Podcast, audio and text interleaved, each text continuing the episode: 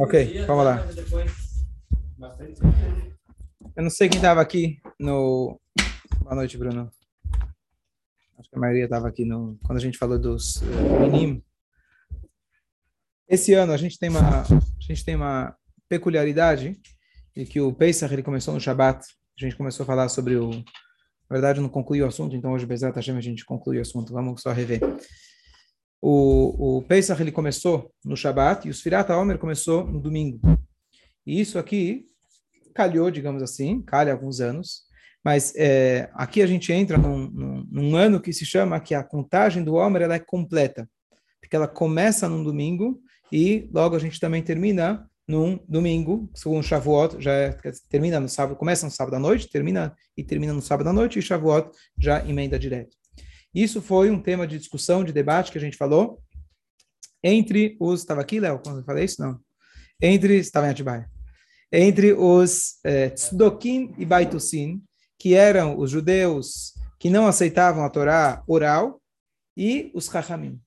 E eles fizeram uma guerra, na verdade, tão é, desastrosa para o nosso povo, que por causa deles e seus seguidores e os próximos que foram as próximas gerações, se instituiu aquela 19 Brachá na que a gente pede, que para os delatores não tenha esperança, se refere a eles, depois tiveram os novos, é, aqueles que aderiram à religião do Yeshu e etc., que também eram delatores, etc., então se, se estabeleceu isso anos depois, estabeleceu essa Brachá. É, então, o que acontece? Eles levantavam, a expressão que a gente usou, eles levantavam a bandeira dessa questão dizendo de que não, a Torá deve ser interpretada literalmente, e um dos lemas principais deles, um dos exemplos principais deles eram de que a Torá fala, os fartem lachem macharat shabbat, vocês devem contar para vocês os 49 dias no dia seguinte após o Shabat. O que, que é Shabat? Traduz, Shabat. O dia seguinte após o Shabat é domingo. Então a contagem do Homer começa no domingo. Como que isso vai acontecer? Então, se o Pesach caiu no Shabat, maravilha. Se não caiu no Shabat, eles contavam, conforme uma das interpretações, eles contavam no depois do Shabat Rolamoed. Sempre tem um Shabat ou que começa com Shabat termina com o Shabat como esse ano, ou que você vai ter um Shabat no meio. Então, no dia você vai ter o Shabat no meio do Pesach, no dia seguinte ao Shabat, vai ser quando você vai começar a, a contagem do Gomer. E se a gente for ver, os Rahamim, desde a época da Mishnah, já brigavam, discutiam e mostravam por, com unhas e dentes de que não, a contagem do Homer é dia, no dia seguinte após o Shabat, que significa descanso. O que quer dizer Lishbot? Descanso. Ah, normalmente o Shabat significa sábado. Nesse caso, não significa sábado. E a gente precisa recorrer aos sábios para as interpretações, para saber que isso não se refere aos ao, ao sábado e sim ao Pesach. Lembram? Até aqui, tudo certo? Quais eram as provas dos Rahamim? Quem lembra?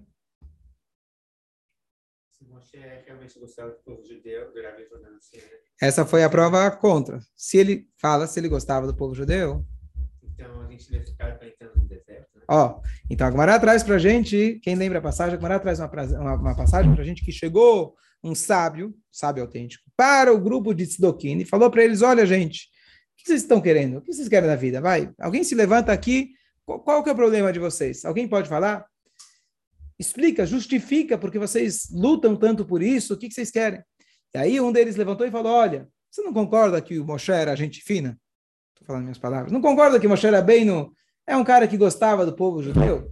O que, que o sábio vai falar? Cara, legal. Ah, o que, que o sábio vai dizer que não? Sim. Então, começou bem, né? Começou. E aí? Então ele queria, na verdade, que em Shavuot a gente pudesse descansar. Porque se o Pesach, se o Sfirat Omer começa num sábado à noite, ah, o Shavuot também vai começar num sábado à noite. E vai ter o feriadão brasileiro. Você vai ter sábado e domingo. E se for Hutzlaaretz, sábado, domingo e segunda. Maravilha! Feriadão já emenda com a semana seguinte, é carnaval, e é véspera, é ponte, já tira três semanas de férias, já sai de férias e está tudo certo, não desconta do salário, nem nos dias de férias. É brasileiro, certo? Moshe Rabbeinu, olha como eles falam, Moshe Rabbeinu, não é Deus. Moshe Rabbeinu, Foi ele que deu a Torá, né? Torá de Moisés, Torá de Moshe. Moshe era bem do que. Então é claro que ele gostava, isso é uma maneira errada de interpretar. Moshe era bem, ele gostava do povo. Então ele disse que era para fazer a contagem no dia após o Shabat. Então, depois de um argumento desse, querendo defender Moshe Rabbeinu, e com esse argumento dizendo que Moshe Rabbeinu ama o povo judeu, o que, você vai falar? Então, o sábio respondeu, ele falou, nada disso. Se Moshe Rabbeinu gostasse do povo judeu, ele não teria deixado eles 40 anos no deserto. Um pouco estranho. Em vez do sábio falar que Moshe Rabbeinu gosta, você esperaria, ele fala, não, Moshe Rabbeinu não gosta do povo. Por quê? Porque senão não teria deixado 40 anos no deserto. E aí ele vai lá e continua o seu argumento. Ele fala, vocês são uns bobos, shotim até, vocês são uns bobos. E aí ele começa a trazer as provas de como se interpreta a Torá adequadamente. Tem dois versículos que se contradizem. Um fala que tem que contar 49 dias, o outro fala que tem que contar 50 dias. Espera aí, se você quer interpretar a Torá literal, só aí você já tem um problema. Uma coisa curiosa, por que os Doquim não tiveram descendentes? Cadê eles hoje? O que acontece é que na hora que você perde o parâmetro dos sábios. Então, quem é o sábio? Eu sou o sábio. Então, se eu sou o sábio, você vai dizer, não, mas não é assim que interpreta. Aí o outro fala, não, não é assim que interpreta. E aí, perde completamente. Que na hora que você não tem já o parâmetro, tudo é subjetivo, tudo é meio vago, etc., aí se perdeu. Então, não tem continuidade. E por isso, não tivemos continuação do Tsudokim. E todas as outras... Fala. O Yeshu não era um dos... Tsudokim? Não. Não que eu saiba. Não, não que... não foram, foram os, os A gente tava discutindo. que, é, é, que mataram ele. Era, o Cohen Gadol, o Sanedrin, era... Ela, É, eu vou, vamos deixar, você tinha comentado, deixa eu, É. não quero sair, sair do assunto, que é um assunto importante e interessante, mas eu vou, quero, tem muita coisa pra gente falar. Bom, então, a pergunta que surge é, será que o sábio achava que Moshe Rabbeinu não gostava do povo? Tá, você quer responder para o cara. Ah, o cara ainda falou, ah, é com isso você me responde? Quer dizer, você que é sábio vai dizer que o quê? Eu achava que você ia concordar comigo que ele gosta do povo. Talvez você ache uma outra resposta, mas vamos dizer que ele, que ele não gosta do povo. Então, basicamente, a explicação é muito bonita, que a gente estava querendo explicar o que, que significa essa discussão. A ponto de que, na época ainda da Mishnah, como que eles comunicavam para fora de Israel quando era novo mês? Eles faziam fogueiras em cima da montanha. Chegaram os Tzedokim e eles faziam fogueira no dia errado, já prevendo para que Pesach caísse do jeito que eles queriam. Ah, o que, você está lutando tanto? Você está querendo lutar para poder casar com quem você quer? Eh, Tudo bem, você está procurando adequar a Torá para ter o interesse. Que interesse você tem se Pesach é domingo, você tem um dia mais de férias? Tanta história assim. Então, uma explicação mais básica é que o que eles queriam, na verdade, era mostrar que os sábios estão errados, no sentido que, que os sábios eles têm o poder de decisão sobre a primeira mitzvah que a Torá fala, Achod Ejazer Lachem. Esse é o mês para vocês. Que a gente fala que nós, que os, os, os, as festividades são nossas. Mekadesh Israel Veasmanim.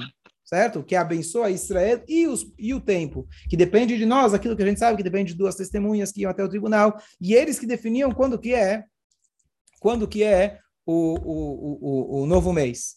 Então, a ideia, essa primeira explicação não explica justamente porque o Pesach, mas explica em geral tudo que tinha a ver com o novo mês. Vocês falam, não é os sábios que decidem, não é a gente que decide. Isso aqui está na Torá, é o novo mês e está acabado. Eu não sei como que eles calculavam o mês, não sei como que eles, qual que era o critério que eles usavam, mas eles tinham algum outro critério que não precisava depender dos sábios. Vocês não queriam depender dos sábios, a gente não precisa de sábios. A gente tem a Torá e está acabado. Uma coisa curiosa, super interessante, de quando alguém fala que hoje é por ignorância pura, mas a pessoa fala, não, eu sou reformista, a Torá é subjetivo, Moshe bem, não sabes, etc. Uma das coisas mais básicas que a gente tem é o calendário. Sem um calendário, tem um monte de mitzvot consumir. Yom Kippur, eh, Rosh Hashanah, eh, todos eles, o calendário. E o calendário, é ba... não tem como vocês terem o calendário sem os sábios. Toda a adaptação de um mês a mais, um dia a mais, um... é impossível. Então, não tem como você ter nada do judaísmo sem você se basear na tradição oral. Absolutamente todo o judaísmo ele cai. Então, justamente, o calendário é uma das bases mais interessantes. Então, o cara fala: não, Yom Kippur, eu tudo bem, como não vou comer, mas talvez vou fazer alguma outra coisa. Ah, por quê? Porque mais ou menos. Mas quem disse que Yom Kippur é hoje? Pela tua conta, talvez Yom Kippur é outro dia. Então, é uma coisa interessante. Bom, em resumo, Então, essa é a primeira explicação. Eles não queriam, isso que eu queria complementar, que eu não falei naquele dia, de que é, é, é, é o ponto deles seria discutir com sábios, mostrar que eles estavam errados. Mas por que justamente o Pesach? Então, nessa discussão super curiosa, essa foi a explicação lindíssima que eu encontrei, de que qual que era o ideal deles. E aqui é uma coisa super profunda. Toda vez que o Talmud ele traz uma opinião, mesmo a opinião de um herege, do fato que o Talmud trouxe, alguma forma de pensamento existe. Senão, o Talmud nem registraria. Existe, mas está errado. Mas vale a pena a gente estudar para conhecer, para a gente saber o que não pensar. Talvez a gente pensaria dessa forma. Então, sempre que o Talmud traz alguma coisa, quer dizer que tem uma lógica para isso, tem um sentido para isso, só que a gente descarta. Quando a gente está falando de Tzdokim ou Baitosim, quem eram eles? Eles eram alunos de quem? Logo no início a volta que a gente vai ler. De quem? Hã? Eles eram alunos de. Não, todos os Tzdokim seguiram o Tzadok e o Baitos. Obrigado. O Tzadok e o Baitos eram alunos, está na segunda Mishnah Pirkei Avot. Que leu? Quem é? Vai, abre aí, Pirkei Avot. A gente lê seis meses do ano e esquece. Eu me incluo também. Por favor, obrigado. O que acontece? O Hã? Shimon, Shimon Atzadik, obrigado. Shimon Atzadik. Ah, são tzadikim aqui, valeu, obrigado. Shimon Atzadik Ayam Sharek Knesset Agdolá. Ele era dos que se remanesceram da, dos membros da grande como eh, da grande assembleia, os sábios do segundo templo. E ele falou três coisas, certo? Lembra? Shimon Atzadik Sharek Knesset Agdolá, o Almer. Alti o Kavadim. Am Shamshim Etarav. Amenata Gaber Pras, ela revoca Avadim, só uma coisa. Então ele fala: sejam como, não sejam como os escravos que servem o seu amo para receber uma recompensa, vamos ser como aqueles que não esperam receber recompensa, ou seja, vamos servir a Deus para servir a Deus, sem esperar nada em troca. Eles extrapolaram isso, falaram: opa, você está querendo dizer que tudo que eu trabalhei foi à toa? Eu estava querendo reservar meu Olamabá, eu estava querendo reservar pelo menos o Olamazé, e nada. Ah, você está querendo, querendo dizer que o servir já que não vai ter salário mesmo, né? Imagina o patrão chega, olha, pessoal, eu quero estar no final do mês, dia do pagamento, eu quero que vocês sirvam com afinco, sem esperar salário. O que, que você espera? Ah, tá furado, não tem salário. Né? Então não tem salário, então sabe o que? Não tem salário, então tchau. Hasta la vista.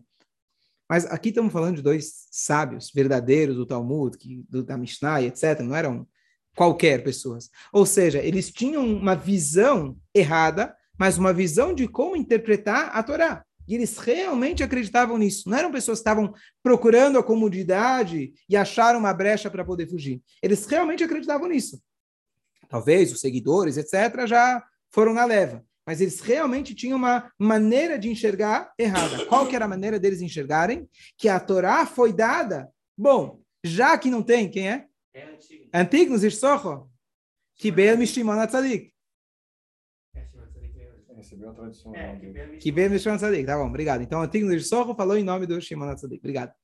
Então, é, aí a importância da tradição oral, né? Que bom que a gente tem escrito, né? A gente fala todo dia e toda, todo, uma vez por semana esquece. Imagina se Ravi não tivesse escrito a Mishnah. É, então, então, o que, que eles concluíram disso? A partir daí, eles concluíram que, então, não tem Olamabá.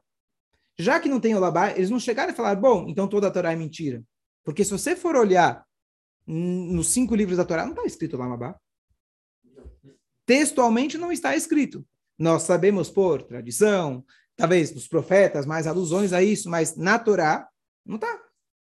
Então o que, que eles falaram? Não é que eles chegaram e descartaram, falaram, então a Torá é tudo mentira, Hazel Shalom.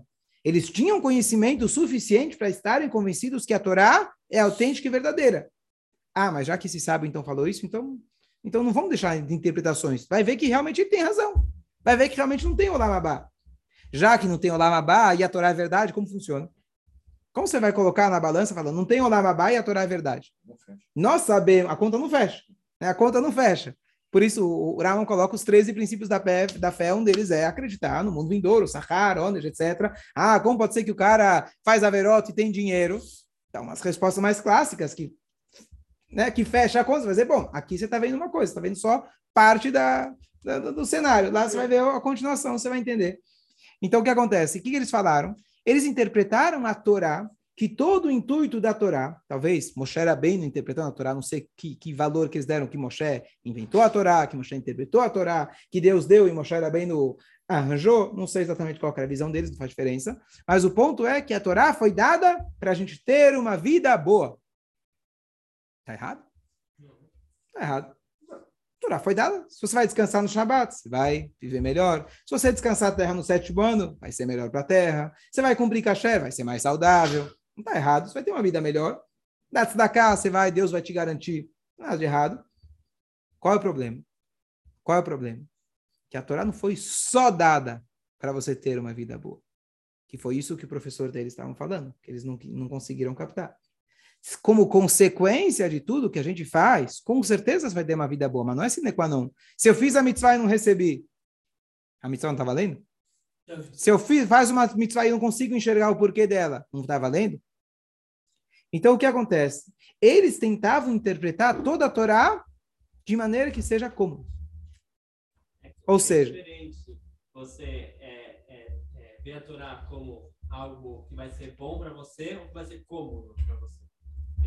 A, a, a Torá, no final, vamos dizer assim. Sempre vai ser bom. Bom. Ah, a palavra é Mas cômodo. Boa? Tá bom. Cômodo. Assim, não, bom para mim ou bom para. Bom para mim na minha visão atual. É. Quer dizer, comodidade. Boa. Boa. É. Se você vai enxergar o Lamabá, a espiritualidade, sem dúvida que vai ser bom.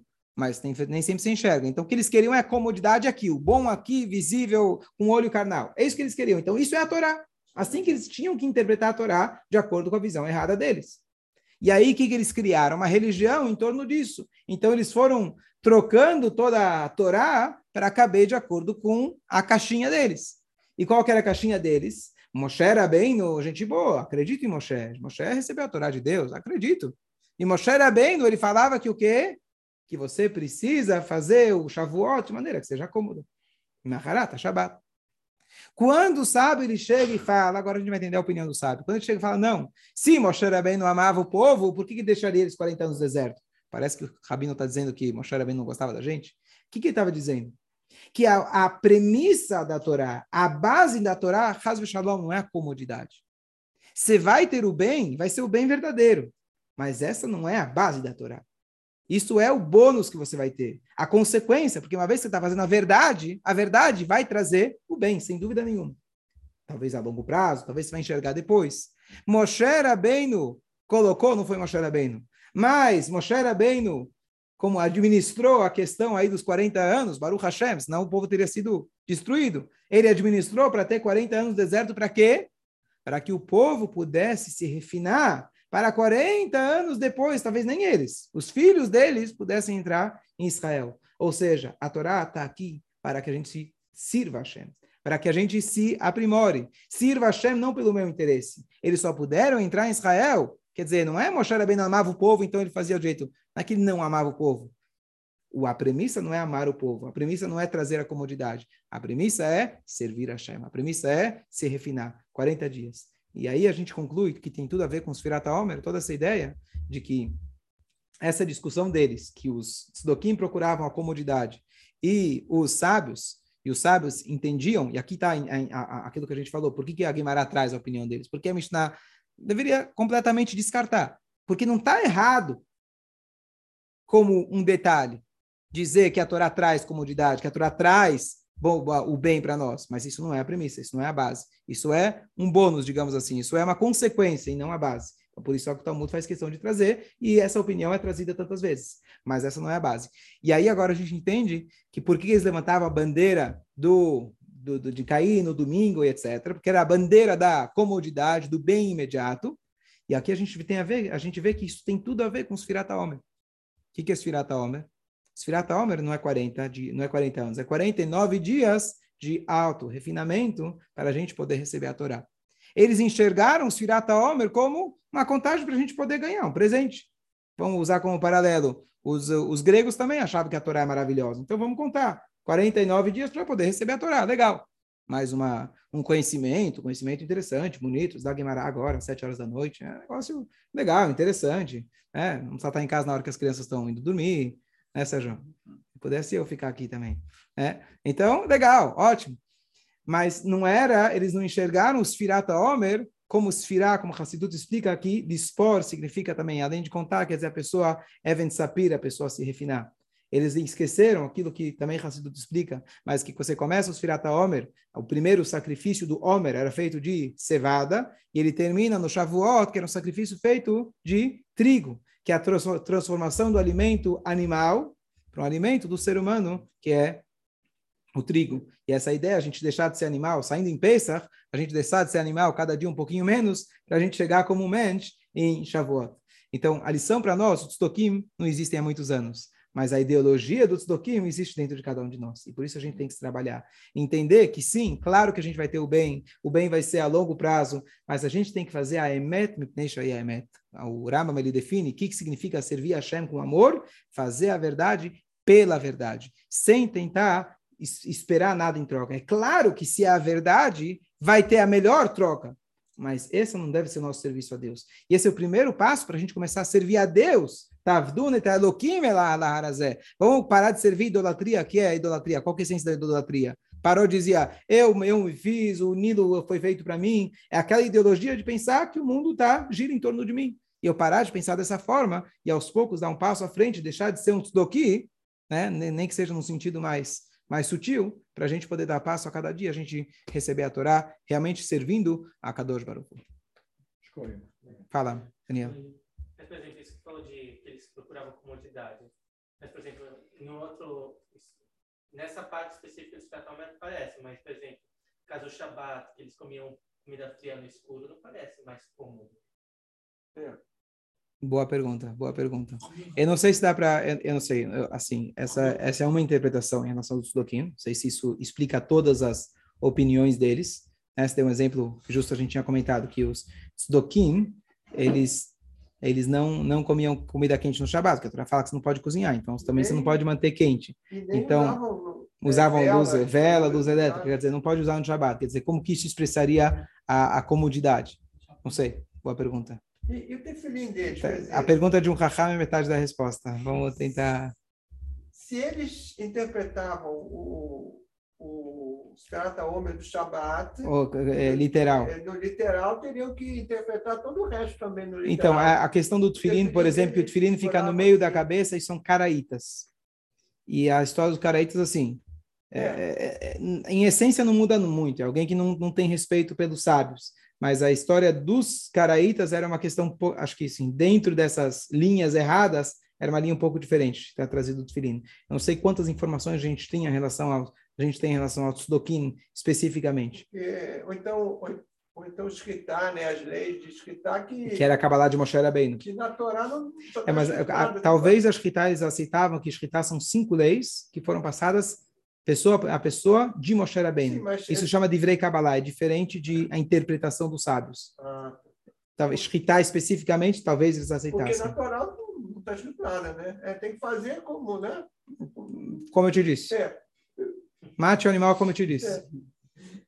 Exatamente. Eram os é, ok.